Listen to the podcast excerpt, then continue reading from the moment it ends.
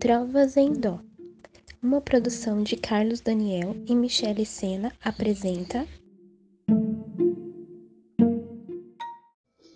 Uma reflexão de Ortega y Gasset.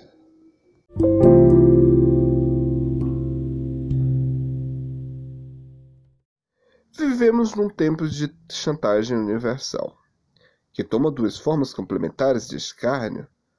Há a chantagem da violência e a chantagem do entretenimento. Uma e a outra servem sempre para a mesma coisa: manter o homem simples longe do centro dos acontecimentos.